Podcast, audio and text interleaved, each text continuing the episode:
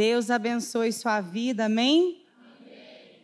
Eu vinha para cá me lembrando que pastor Carlos, Jessi, sua esposa, foram os primeiros, acho que me deram confiança quando eu comecei a pregar, queridos. Né? Eu era bem mais novinha, a gente continua novinho, né? a gente só fica novinha mais tempo. E foi né, os primeiros casais que me deram essa oportunidade. E eu sou grata a Deus né, por essa oportunidade, por poder estar aqui com vocês nessa manhã de domingo. Vocês estão sendo abençoados, querido? Porque difícil, impossível é estar na presença do Senhor e não ser abençoado, porque o nosso Deus, só a sua presença já nos faz abençoadíssimos. E eu queria nessa manhã pedir que vocês abrissem a palavra de Deus em Atos, no capítulo 20. Atos, capítulo 20. Deixa aí aberto. Quem aqui não me conhece, não está perdendo muita coisa, não, viu? Fica tranquilo, sua vida estava muito bem até agora. Né? Eu sou Ana Paula, eu sou pastora auxiliar também do Ministério da Maranata. Eu estou na Maranata da Tijuca, né? sou casada com o pastor Patrick, né? e nós desenvolvemos lá um trabalho de apoio com jovens, com adolescentes, apoiando o pastor Paulo. E nós somos gratos. Eu sempre digo que eu sou grata a Jesus pela família espiritual que ele me deu. Porque nós somos uma família, amém, queridos? A Maranata é uma igreja que tem essa visão. Nós somos uma família. Uma família de muitos filhos, né? Parecidos com Jesus, amém, queridos? Então, eu fui convidada pelo Reginaldo, pelo Marlon. Muito obrigada, suas esposas queridas, para estar aqui com vocês nesta manhã. E eu recebi um tema, né?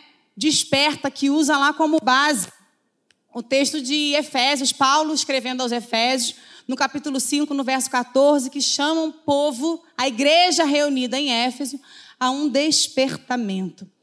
E naquele contexto ali, o apóstolo Paulo está escrevendo para irmãos em Cristo. Né? Porque quando a gente fala de desperta, a gente está fazendo menção de sono. Sono na Bíblia, querido, é morte. E é um estado de separação de Deus. Mas como ali naquele contexto o apóstolo Paulo está falando para aqueles que já haviam tido uma experiência de uma iluminação com Cristo, ele está fazendo menção a uma sonolência, a um estado de amortecimento de uma chama, de um brilho, né, que foi desperto pelo próprio Senhor Jesus naqueles irmãos. E ele começa a partir do capítulo 4, ainda na carta aos Efésios, chamando o povo, né, a essa a esse compromisso, a viver uma vida digna na presença de Deus, a se apropriarem daquela vida nova e não deixassem que com o tempo aquela vida nova fosse perdendo o seu brilho, fosse sendo deixado de lado as, as conquistas da vida em abundância. E aí eu fiquei pensando, a gente sempre quando fala de despertamento, a gente não tem como deixar em, pensar em alguém que está dormindo, certo, querido? Porque quem está dormindo, quem está ali apagado, ele está totalmente incapacitado de gerar ou de desenvolver qualquer atividade. Aí eu fiquei pensando assim, bom, se o despertamento né, diz respeito a alguém que está em estado de sono, o que, que nós precisamos fazer para não chegar nesse momento? O que, que nós precisamos atentar na nossa vida cotidiana, no nosso relacionamento com Deus, para que nós não venhamos a adormecer, para que nós não venhamos a deixar essa chama, esse brilho que foi aceso no nosso coração através do toque do Senhor Jesus, para que isso se torne algo sonolento. E aí eu me lembrei de um jovem que está tá apresentado para a gente lá no livro de Atos, no capítulo 20, um jovem chamado Eutico. Vocês já escutaram falar sobre o jovem Eutico? Eutico, querido, era um jovem na faixa etária aí dos seus 10, a 15, 16 anos, porque quando a Bíblia fala jovem, é menino novo. Né? Desculpa aí o pessoal que é mais novinho, não estou chamando nada, mas assim, é o que a Bíblia né, nos apresenta. É um menino novo. E esse rapaz, ele está presente num culto, ele está presente no momento de celebração e ele adormece. E aí, observando esse contexto que eu vou ler agora com vocês, eu fiquei destacando, pensando, conversando com o Espírito Santo, algumas atitudes tomadas pelo jovem Eutico que o levaram a adormecer. Que eu e você estejamos aqui nesta manhã com o coração aberto e despertos para que nós possamos aprender, querido, porque a Bíblia, ela é luz, ela é lâmpada, ela é exemplo para as nossas vidas. E nós precisamos atentar para o que está escrito para que possamos caminhar uma vida de aprendizagem, de modo que nós venhamos a viver integralmente aquilo que o Senhor tem para as nossas vidas. Você recebe essa palavra, querido? Então eu vou ler, eu estou lendo na nova versão da Almeida. Se você tiver alguma outra versão aí com você, fica tranquilo, é tudo palavra de Deus. Eu vou ler do verso 7 ao verso 12, ok? Atos capítulo 20, do verso 7 ao verso 12. No primeiro dia da semana, nós nos reunimos a fim de partir o pão. Paulo, que pretendia viajar no dia seguinte, falava aos irmãos e prolongou a mensagem até a meia-noite havia muitas lâmpadas no cenáculo onde estávamos reunidos. Um jovem chamado Eutico, que estava sentado numa janela, adormecendo profundamente durante a prolongada mensagem de Paulo, vencido pelo sono, caiu, no, caiu do terceiro andar abaixo. Quando levantaram, estava morto. Mas Paulo desceu, inclinou-se sobre ele e, abraçando-o, disse: Não fiquem alvoroçados, pois ele está vivo. Subindo de novo, Paulo partiu o pão e comeu. E lhes falou ainda muito tempo até o amanhecer. E assim partiu. Então conduziram vivo o rapaz e sentiram-se grandemente confortados. Glória a Jesus pela sua palavra. E aqui eu fiquei pensando, como eu falei inicialmente com vocês, quais os motivos que levaram Eutico a dormir? Quais foram as atitudes tomadas por Eutico que permitiram com que ele dormisse profundamente, é o que a palavra diz. E aí eu fiquei pensando no sono. Quem é que gosta de tirar um cochilo, gente? Glória a Deus. Dormir é de Deus, né, irmão? Dormir é de Deus, né? Chegar né, num cantinho, tirar aquele cochilinho, às vezes aquela pestanejadazinha depois do almoço de domingo, uma bênção. Mas eu fiquei pensando assim, quais as condições necessárias para que nós venhamos a adormecer? Primeira coisa que eu destaco: o ambiente é importante quando você quer dormir? É importante, querido? Para mim é importante. O ambiente é importante quando a gente precisa tirar um cochilinho, dar uma descansada. E dependendo do lugar, a vontade de tirar um cochilo é maior. Certo? Alguns lugares você pode até estar tá muito cansado, mas o ambiente dificulta. Mas tem alguns lugares que você está presente e fala assim: meu Deus, se eu pudesse agora, dez minutinhos de olho fechado, já me revigorava, né? E algumas pessoas que ele tem facilidade para dormir em qualquer lugar. Tem gente que dorme, qual dorme até em pé. Né? Aproveita ali o tempo que está no metrô, está no ônibus, fala, ô oh, Jesus, né? Tem gente que tem facilidade para dormir em qualquer lugar, já tem gente que não. Que precisa de um ambiente mais acolhedor, de uma meia luz, né? uma, uma poltrona mais confortável. E pelo que parece aqui, gente, esse lugar, esse cenáculo onde estava acontecendo esta reunião, não era um lugar mais apropriado. Claridade te incomoda para dormir? Não incomoda? E a Letícia dorme em qualquer lugar, né, Letícia?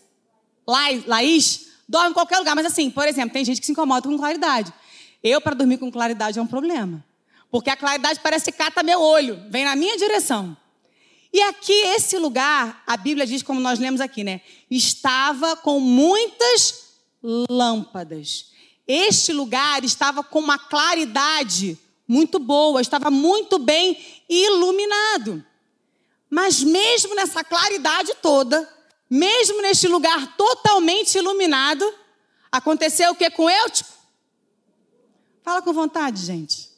Dormiu. Mesmo com essa claridade toda, ele dormiu. Só que nós, querido, nós somos iluminados por Cristo, conforme o texto ali de Efésios 5,14, certo? Essa luz que habita em nós é uma luz que foi acesa pelo próprio Cristo, através da Sua palavra, porque essa palavra que nos guia, e esta palavra estava em abundância. Gente, aquele culto primeiro dia da semana, era o culto de domingo, certo? Quem estava pregando ali, gente? Querido, apóstolo Paulo. Não é qualquer coisa, não, gente. Não é não. Apóstolo Paulo. Mais de 80% do Novo Testamento registrado por aquela mente sábia iluminada pelo Senhor. Ou seja, eles, aquele lugar estava naturalmente iluminado, não com lâmpadas assim, mas né, a base de óleo, e aquele lugar também estava iluminado pela presença do Senhor, querido. Não faltava luz naquele lugar. Aquele lugar tinha luz natural e aquele lugar tinha luz sobrenatural. Sabe o que, que eu aprendo? A luz externa, ela não é suficiente para me manter e para te manter acordado. A luz precisa queimar por dentro, porque o que queima por fora não nos sustenta despertos. Essa chama, esse brilho tem que estar tá, é aqui dentro. Porque aqui nesta manhã o brilho está sendo compartilhado. Temos o brilho da lâmpada natural e temos o brilho individual de vários aqui que tem esse iluminar a partir da presença do Espírito Santo.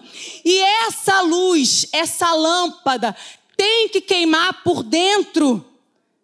Porque senão, querido, nós corremos um grande risco de sermos vencidos pelo sono.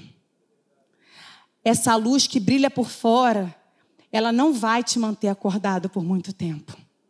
Ela pode, às vezes, até dificultar o teu adormecer, mas ela não vai ser suficiente para te manter acordado. E o eutico, ele dormiu literalmente.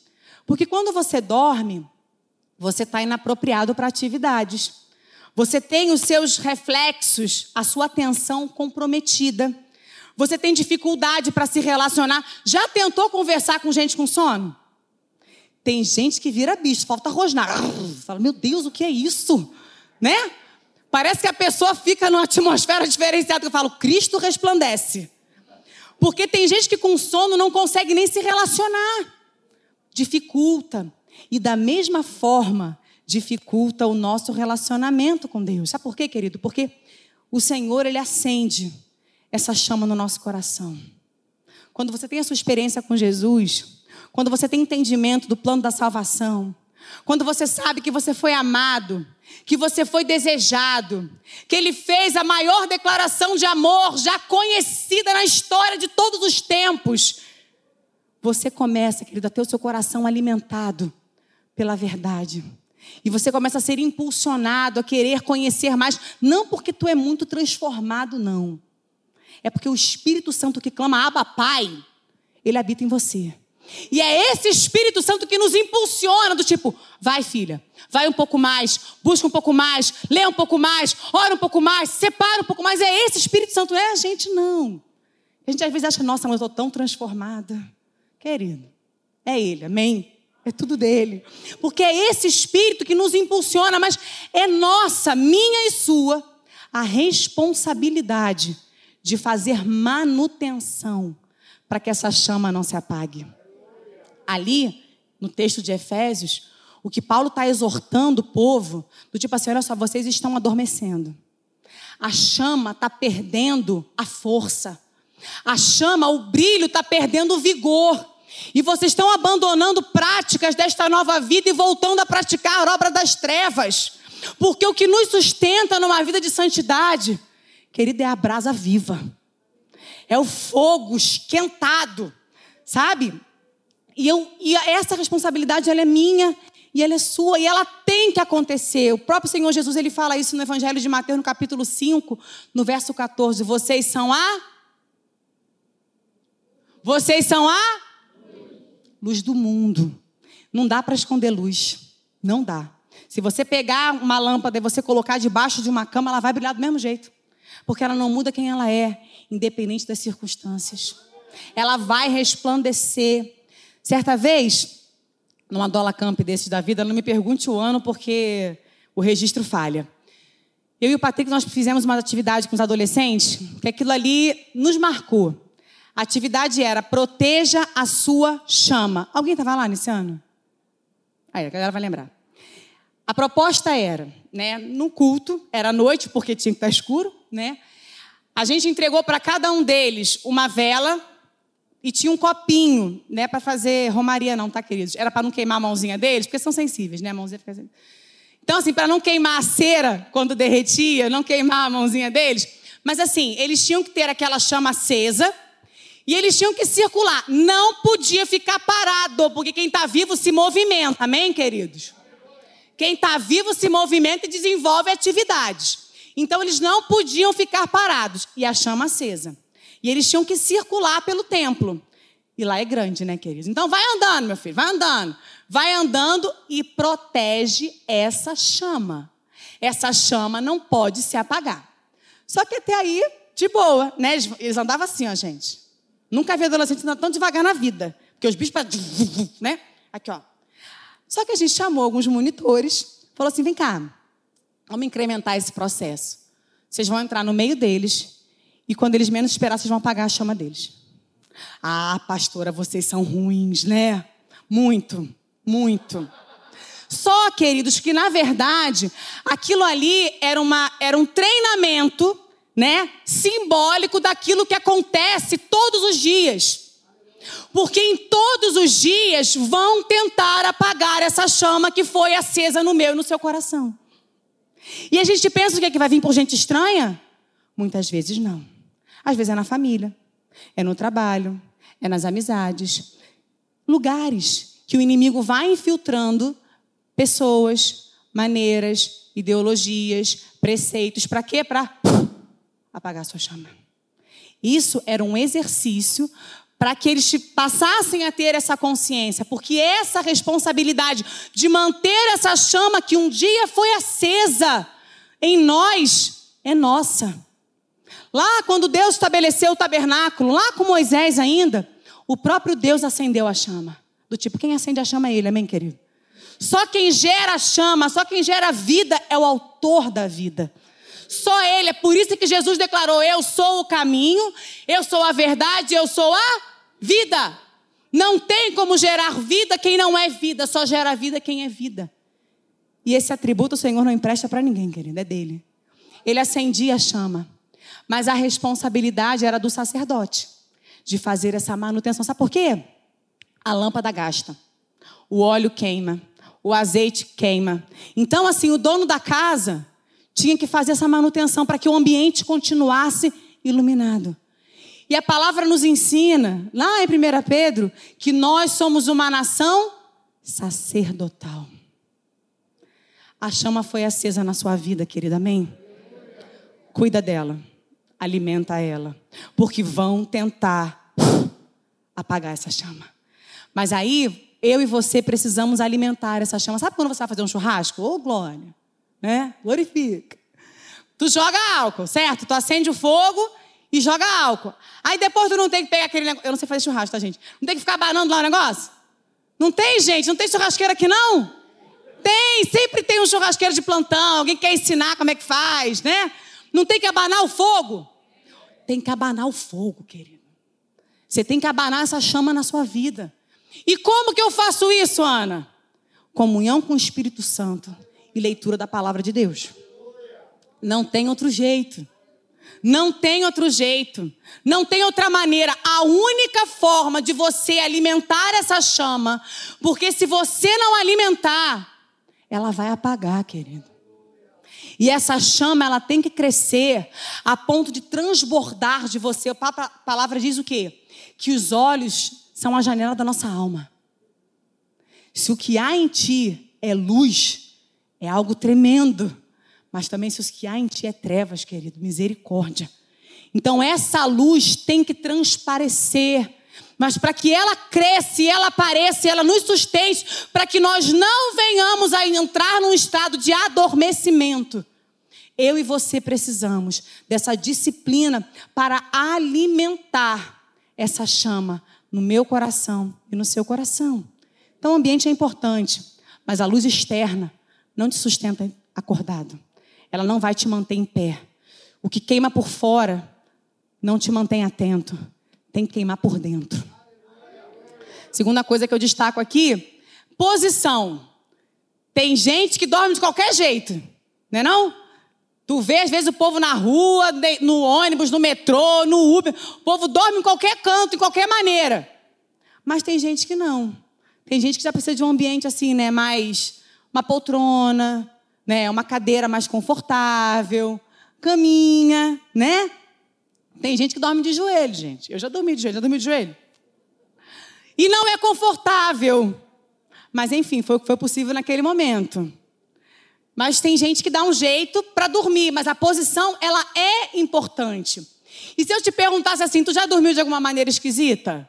Já dormiu do jeito acordou no dia seguinte todo torto? Eu falo, meu Deus, como é que eu dormi assim? Falo, Senhor, por que, que eu não levantei, catei um canto mais confortável para dormir?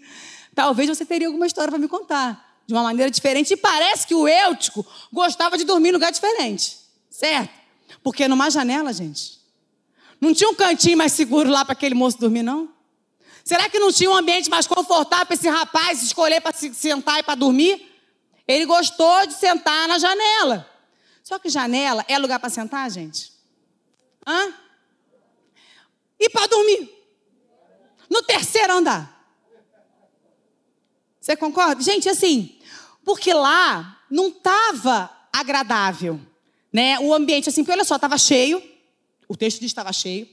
Se a janela estava aberta é porque não era protocolo sanitário, não, tá, gente? Não é janela aberta por causa de Covid, não. Porque estava abafado, estava quente. E ele foi se sentar naquela janela. Aí o pessoal que tem empatia pelo eu, tem sempre alguém que se levanta para defender, né, um sofredor. Poxa, pastora, mas olha o que está escrito também no texto. Paulo pregou prolongado, deu sono no menino. Né? Eu falo assim, é, eu concordo, mas assim, os argumentos não validam as práticas. Ele até poderia estar com o argumento correto. Fala assim, pô, pastor, mas fala sério, né? Paulo pregou, Paulo já falava bastante. Imagina quando a Bíblia fala, quando Lucas escreve prolongadamente, fala, meu Deus, quantas horas desse sermão. Mas independente dele ter se alongado ou não, independente dos argumentos estarem certos ou não, fato é, Eutico escolheu e escolheu mal. E aqui, querido, vai uma, vai uma aprendizagem para mim para você. Você pode estar coberto de razão nos seus argumentos e ainda assim escolher as práticas erradas. Nós precisamos ter sabedoria para que a gente possa tomar as escolhas certas. Porque janela não é para sentar, gente. Ali não era janela de terreno plano. Porque às vezes a casa de terreno plano, tu senta na janela, mas assim, se tu cair, tu vai tombar, de repente, ali, do segundo, do terceiro degrau para baixo. Dependendo da sua idade, é só um arranhão. Mas fato é, naquele contexto ali, um prédio pequeno, de três andares, janela aberta, ele vai se assentar numa janela e tendo um ambiente iluminado. Ele viu exatamente onde ele estava se assentando. Ele conhecia exatamente os riscos de estar ali. Porque tem uma coisa, que essa garotada não é, é sem inteligência, certo? O ministro tem inteligência. Se eu fosse a NASA, não estudava só quem não pegou Covid, não. Estudava a mente de um adolescente. Que essa garotada, né, gente? Vocês fazem, falam assim, ó, Jesus faz prodígio, mas vocês também estão nessa perspectiva, né? Estão correndo atrás desse objetivo, porque a garotada tem umas tiradas e você fala assim, Senhor da glória. Né? Mas Jesus guarda, viu? Guardou aqui o eu, Jesus vai guardando. Mas fato é, ele conhecia exatamente os riscos da decisão que ele estava tomando. Mas a janela era confortável. Sabe por que a janela era confortável? Porque da janela ele via a rua e via o culto. Olha que maravilha. Ele acompanhava os stories da época e acompanhava o culto. Entendeu? Ele viu o que estava acontecendo na rua no momento e tentava acompanhar o que o apóstolo Paulo estava falando. Mas, infelizmente, a nossa geração tenta fazer isso. Zilhões de coisas ao mesmo tempo. E sabe o que acontece, na verdade? Não fazemos nada na potencialidade que poderia ser feito, porque a atenção está dividida o tempo todo. Gente, nós não somos da Marvel, amém? Amém, super-heróis? Nós não somos da Marvel. E queremos fazer um monte de coisa ao mesmo tempo. Fala, não, pastora, mas eu consigo. Fala, é, mas tu é superdotado, né? Tu tá um QI acima da possibilidade natural dos meros mortais. E aí a gente fica comprometido. Porque a janela, além de ser perigosa, ela era uma distração. E aí ele, cansado, se distraiu, atenção dividida, acabou adormecendo, acabou caindo e acabou morrendo. E nós tentamos fazer isso com tudo na nossa vida, essa divisão, como o Reginaldo falou aqui, ah, vou dar um tempo para Deus, vou dar um tempo para não sei quem, vou dar um tempo para não sei quem. Só que assim, tempo é tempo de qualidade. Certa vez eu li um livro chamado As Cinco Linguagens do Amor. Quem já leu esse livro? E eu, eu transferi aquele ali que faz, fala de um relacionamento entre um homem e uma mulher. Eu fiz um, uma, um paralelo com o nosso relacionamento com Deus. E se tem uma coisa que comunica né, algo que Deus deseja de nós, é tempo de qualidade. E tempo de qualidade é uma das manifestações de uma linguagem de amor. O livro, resumindo bem a história, ele diz que cada um, cada um de nós, tem uma forma que se sente amado. Né? Uns com presentes, outros com tempo, outros com atos de serviço. Quanto que, na verdade, uma forma de nós demonstrarmos o nosso amor pelo Senhor é tendo com Ele tempo de qualidade. Então a gente tenta fazer um monte de coisa ao mesmo tempo, só que existe aí uma luta, né? uma batalha pela nossa atenção. Queridos, jovens, adolescentes, senhores e senhoras, existe uma batalha pela sua atenção. Existe uma luta espiritualmente organizada pelo inferno para concorrer com o seu tempo de qualidade. E eu falo uma coisa para você assim com muito temor: a indústria do entretenimento está investindo pesado para o tempo que você tem livre, você se dedica a eles. Tempo de qualidade. Eu me lembro, uma vez, o Patrick estava, quando ele ainda trabalhava no escritório, ele estava descendo, porque a gente tinha uma, uma consulta médica.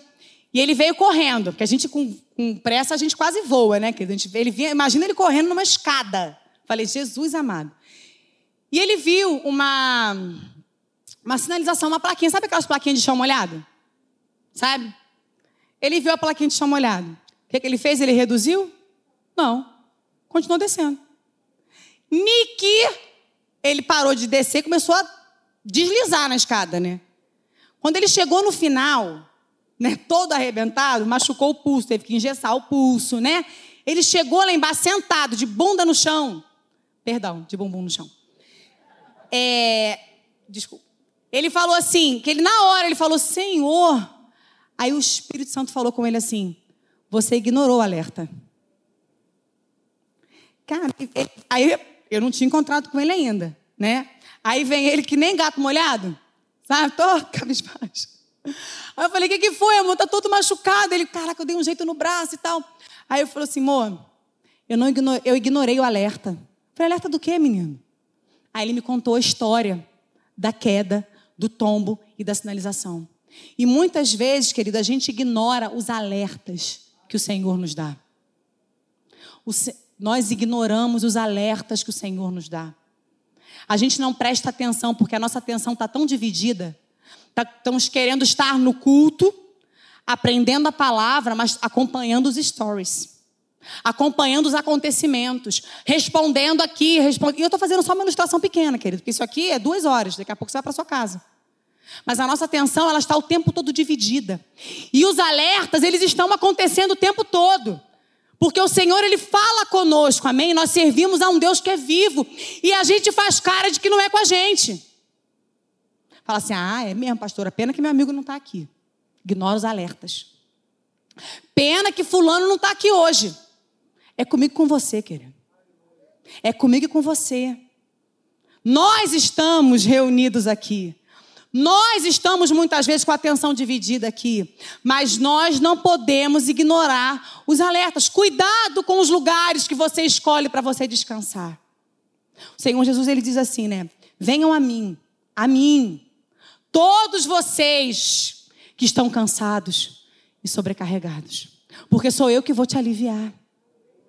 A gente às vezes escolhe para descanso lugares com aparente felicidade, mas que vai roubar a tua alegria verdadeira. Lugares que você acha que você vai descansar, mas vai roubar a tua paz. São coisas paliativas, são momentos, são pontuais, porque o que vem a partir dali é consequência de uma decisão mal tomada, de uma sabedoria que não foi aplicada, de ignorar um alerta do Senhor. E muitas vezes, querido, o alerta, ele não vem só do púlpito, não. Vem lá da sua mãe. Quando fala com você e você fala assim: ah, minha mãe é muito chata. Caraca, meu líder não sabe de nada, meu irmão. Deixa eu falar um negócio. Todos nós já fomos jovens e adolescentes. Garotada aí mais novinha? Todos nós já fomos jovens e adolescentes. A gente também já pensou como vocês pensam. Sabe? E eu posso falar uma coisa? Se eu tivesse um filho hoje, eu faria exatamente o que minha mãe fez comigo. E eu achava um absurdo. Caraca, eu não posso fazer nada, todo mundo vai. Aí a fase clássica. Você não é? Cara, isso é, isso é épico, né não? Isso é épico. Quem nunca ouviu, gente? Todo mundo vai, mãe. Mas você não é todo mundo, minha filha. Ai, que raiva. Mas estava certa, porque eu realmente não era todo mundo. Você, jovem, você, adolescente, você não é todo mundo. Você pertence, você é propriedade exclusiva do Deus Altíssimo. Quando você ouvir que você não é todo mundo, não fica com raiva, porque o Espírito Santo falando contigo assim: olha só, eu tenho um projeto na sua vida. Você não está a passeio nessa vida. Você não é turista neste planeta. Você foi plantado intencionalmente. O nosso Deus, ele faz coisas intencionalmente. Ele não faz coisas para passar o tempo dele. Deixa eu criar fulano. Hoje eu vou criar Laís. Não, não. É criado com propósito, Laís, entendeu? O Senhor te criou e fez um depósito intencionalmente na sua vida. Para que em tempo oportuno este propósito floresça e a sua vida seja um canal para que outras vidas sejam também iluminadas pela luz de Cristo. O nosso Deus, ele é intencional. E eu falo para vocês e falo para mim, não ignore os sinais. Não é todo lugar que dá para descansar. Esteja atento aos riscos. A luz está acesa. Esteja, considere os riscos das suas decisões. Elas podem ter consequências seríssimas. Mas você tem um Espírito de Deus que anda contigo e fala assim: sai daí. Sai dessa, não anda por aí, não faz isso, larga disso, para com isso. Isso é cuidado, querido. E a terceira coisa, eu já vou aqui caminhando para o final, hein, gente? Vocês estão, vocês estão distraídos, tá? Vamos lá. Então aqui eu vou caminhar, gente, para a gente ir para o final. Que igreja maravilhosa, acolhedora. Então a gente falou de ambiente, a gente fala de posição, de lugares que a gente escolhe descansar e também do cansaço, porque quando a gente está cansado é difícil, né, gente? Quando é aquele cansaço que tu fecha o olho para orar, para abrir, eu falei, Senhor, né? Domingo, sexta-feira, a gente estava numa reunião com o ministério. Já era assim, tipo, dez e tanta da noite. Aí o pessoal falou assim: ora, pastora. Eu falei: ora, eu vou orar de pé, amado, porque se eu vou orar sentado. Fechei o olho para orar. No que eu abri, eu falei: gente, quase que não abre.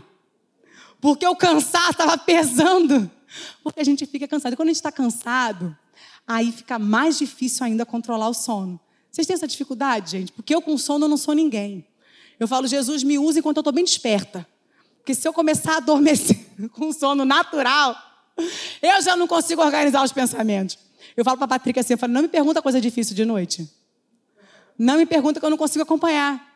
Essas perguntas muito complicadas, eu falo assim, ah, pela é hora. Que você perguntar um negócio desse, não, gente? Manhã de manhã a gente volta, dá, dá pausa aqui nesta pergunta, amanhã de manhã eu volto neste ponto. A gente conversa sobre ele. Mas assim, porque o cansaço, ele tende a nos vencer. E o texto diz que aconteceu exatamente isso com Eutico. Diz que ele foi vencido pelo sono.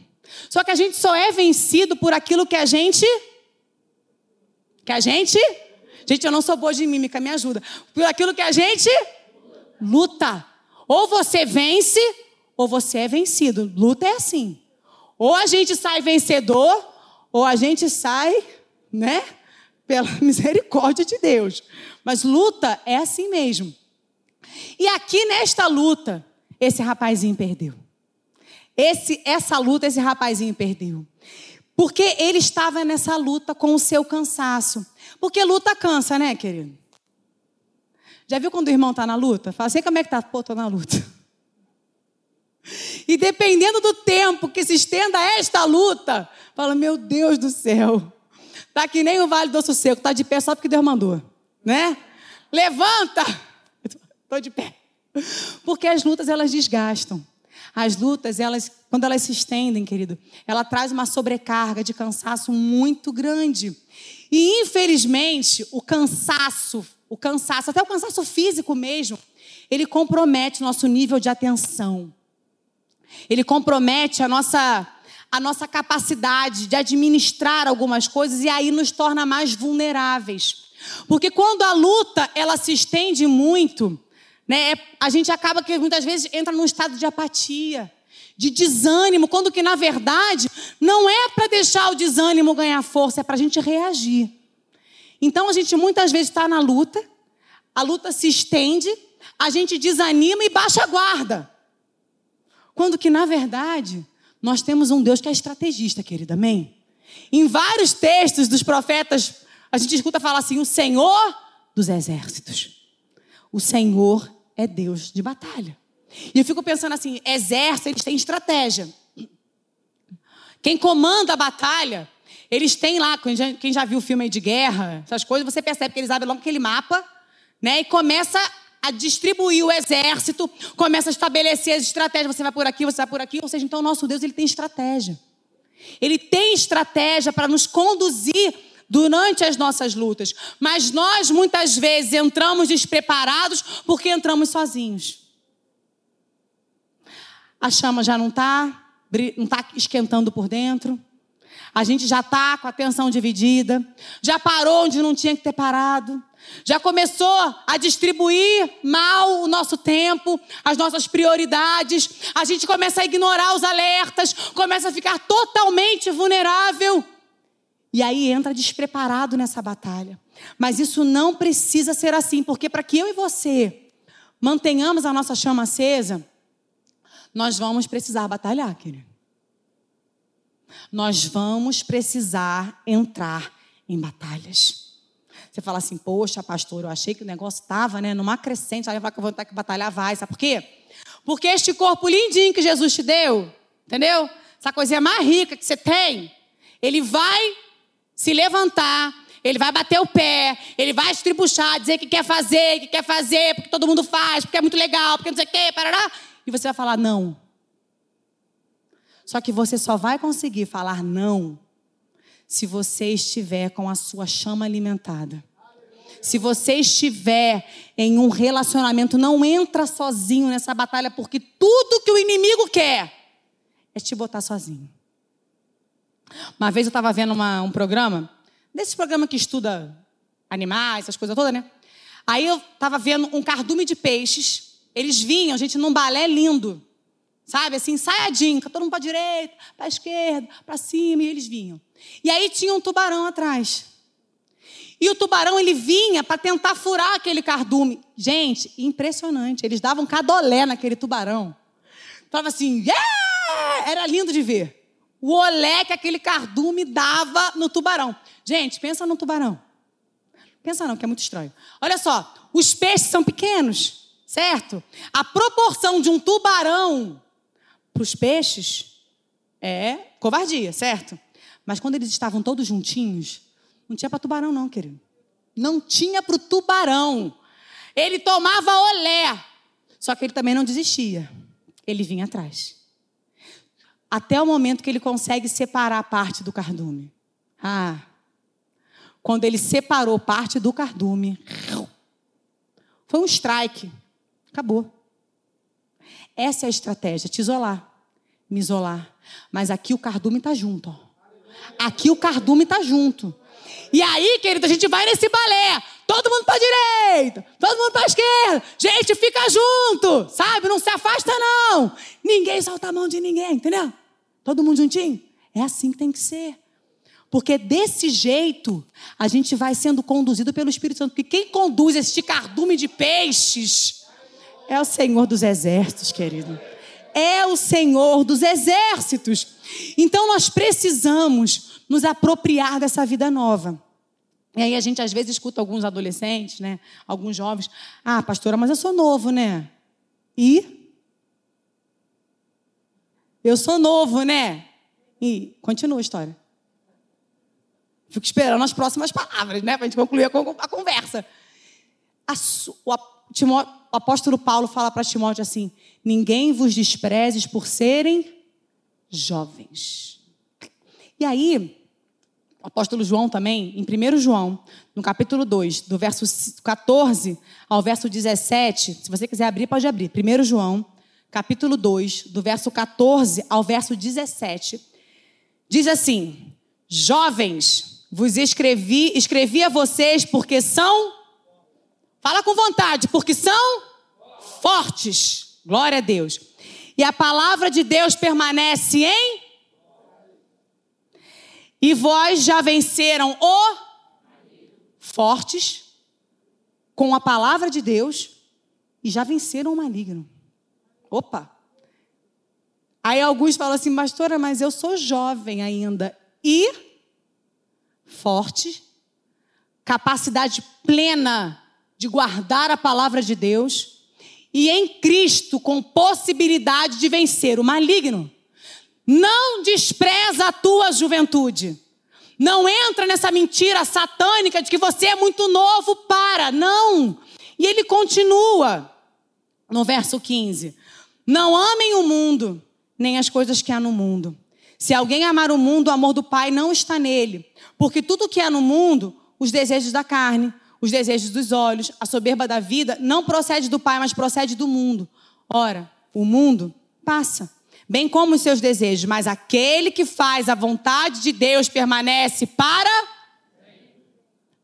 É o que permanece, querido. Só é forte quem guarda a palavra. Não tem jeito.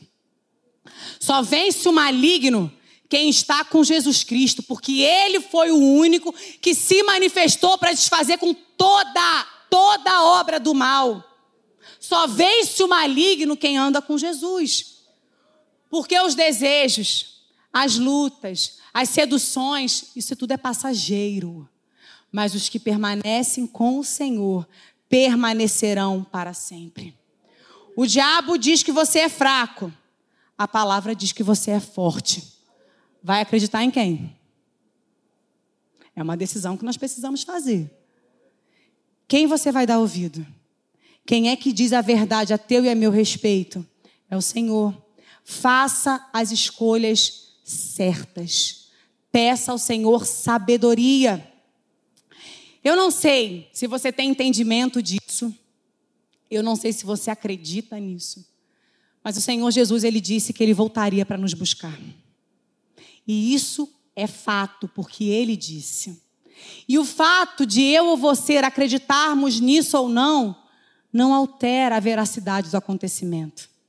Mas fato é, ele está voltando. Ele está voltando. Existe uma batalha pela sua, pela sua atenção. O nosso inimigo quer nos botar para dormir.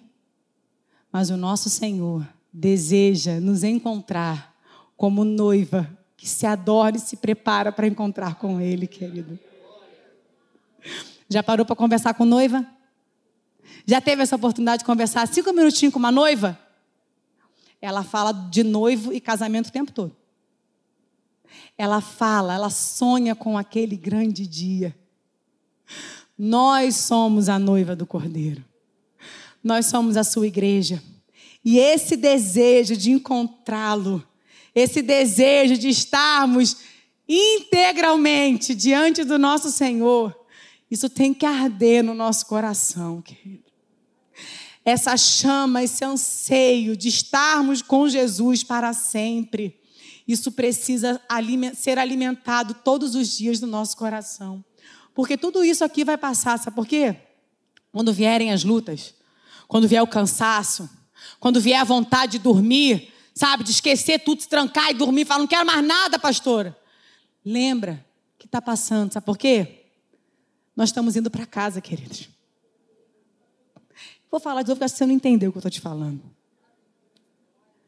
Nós estamos indo para casa. A volta de Jesus é algo real. E o fato de estar muito perto de casa é uma bênção. Mas também exige de mim e de você uma atenção maior. Eu estava pesquisando e aí eu me deparei com uma entrevista, uma reportagem, melhor dizendo, né, que foi feita em 2019 por uma revista num país europeu. que diz que os maiores acidentes de carro, eles acontecem a poucos metros de casa. Aí eu falei assim, ué, gente.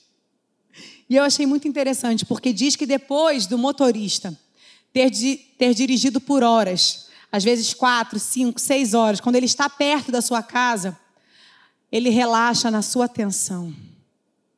Ele se torna mais vulnerável porque ele sabe que ele está chegando. Então ele abaixa a guarda. Eu estou perto de casa. E é aí que abre a oportunidade para que os acidentes aconteçam. Nessa reta, perto de casa, nessa trajetória final, que nós estamos caminhando para casa, nós precisamos estar muito bem acordados, muito bem atentos atentos, porque a luz de fora, ela não é suficiente. Ela tem que estar por dentro, queimando no meu coração e no seu coração. Alimentando essa esperança, essa expectativa de que em breve nós encontraremos com o nosso Senhor e Salvador Jesus Cristo. E enquanto Ele não vem, nós fomos criados intencionalmente. Ele tem um propósito para a sua vida. Ele tem um propósito porque através de mim e de você, outros serão despertos. Outros terão contato com o brilho de Cristo. E para isso nós precisamos estar com a nossa atenção focada para que oportunidades não sejam perdidas. Não encontre lugares fáceis para você descansar. O meu descanso e o seu descanso é no Senhor. Venha a Ele Venha a Ele, porque Ele vai oportunizar o descanso, um descanso saudável, que não é um adormecimento. Você não foi criado um objeto para ficar parado, você não é um ser inanimado. Você tem vida, e vida de Deus, e vida para ser vivida com propósito. E as lutas, elas são necessárias para que eu e você protegemos a nossa chama. Os infiltrados vão continuar tentando soprar vão continuar tentando apagar, mas o Espírito Santo vai nos capacitar todos os dias para que essa chama ganhe força, para que essa chama ganhe vida e nós possamos andar por esta cidade, por este bairro, na sua casa, no seu trabalho, na sua família, resplandecendo a luz que foi acesa em ti por um propósito muito maior do nosso Senhor e do nosso Salvador Jesus Cristo. Eu quero te colocar, se colocar de pé, queridos.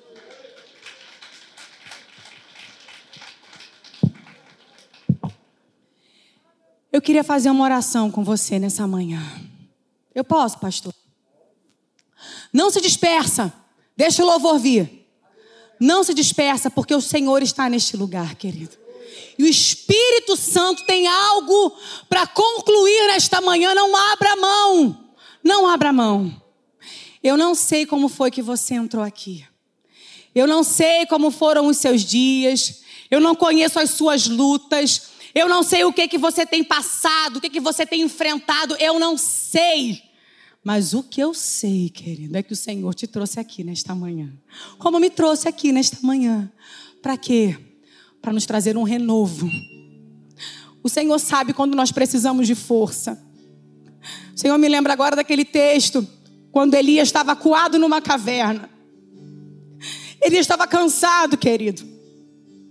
Elias vinha de batalhas tremendas, desafiando o inferno e pregando a palavra do Senhor, incentivando o povo a se manter fiel a se separar, a santificar, mas chegou no momento que Elias não queria mais nada. Elias só queria ficar trancado, deitado, dormindo o dia inteiro. Mas o Senhor, Senhor envia o alimento. E com a força daquele alimento, Elias foi renovado. E ele caminhou. Ele caminhou, ele achou que tinha acabado ali, mas não tinha acabado ali. Ele caminhou e ele cumpriu o propósito que Deus tinha para a vida dele. Quem sabe você não entrou aqui assim nessa manhã, cansado, fala, pastor, eu só quero dormir. Eu só quero ficar no meu cantinho, quietinho. Sabe, eu tô cansada. Eu tô cansado. A minha chama tá quase apagando. Mas não vai apagar não, querido. Em nome de Jesus, não vai apagar não. Porque você veio no lugar certo e o braseiro tá aceso. E essa chama pode ser renovada nessa manhã. Se é com você que eu estou falando, coloca a sua mão no seu coração.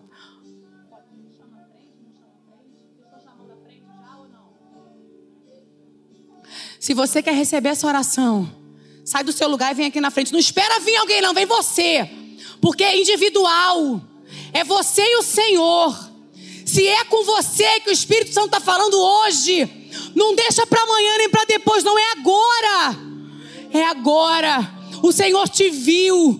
O Senhor contemplou a tua oração. O Senhor sabe do que tu está falando com Ele há semana, dias, há meses. E o Espírito Santo, ah, querido, Ele vai soprar essa chama nessa manhã. Oh, Espírito Santo, e ela vai ganhar força. E com a força desse renovo, tu vai caminhar. Tu vai caminhar. Porque a história não acabou aqui. E o Senhor vai renovar. E você vai viver. Você vai experimentar. E você vai cumprir tudo aquilo que o Senhor tem proposto para a sua vida. Começa a orar, queridos. Começa a orar. O louvor vai começar a cantar uma canção. Faz a sua oração que já já nós vamos orar por você. Aleluia. Vai orando no teu lugar, querido. Se você ora em línguas, seja renovado pelo Espírito Santo. Vai se relacionando com teu Senhor nessa manhã. Oh Espírito de Deus. Senhor, nós louvamos o teu nome. Querido, nós louvamos o teu nome pela tua presença, pela tua palavra pela tua onisciência. O Senhor sabe, Deus, o estado real de cada um de nós. O Senhor sabe daquilo que cada um aqui tem apresentado, tem clamado, tem necessitado. E eu creio que esta manhã é uma manhã de renovo, de forças sendo renovadas, de expectativas sendo visitadas. Ah, Espírito Santo, Aviva-nos desta manhã, aviva o teu povo, Senhor. Senhor, vai despertando para esse tempo. Vai trazendo, Senhor, a necessidade, Deus, a consciência da necessidade que temos, Senhor, de buscar a tua face, de buscarmos, Senhor, cuidar da chama do teu Espírito no nosso coração. Ah, Espírito de Deus, Senhor, vai renovando cada um que está cansado desanimado, Jesus. Vai dando entendimento, vai dando sabedoria, Jesus. Ah, Pai, os tempos são difíceis, os tempos são trabalhosos, mas nós não estamos sozinhos. O Senhor está conosco. O Espírito Santo é o que nos capacita, é o que nos guia, é o que nos ensina, é o que nos orienta. Eu te peço nesta manhã, querido. Ah, Senhor, toca em cada um aqui cada um que está aqui na frente, cada um que está no seu lugar, meu Deus, que haja de verdade, Senhor. Senhor, este renovo no relacionamento, na intimidade, na comunhão com o Teu Espírito Santo e com a Tua palavra, Pai. Toda honra ao Teu nome nesta manhã, toda glória e todo louvor ao nome de Jesus Cristo.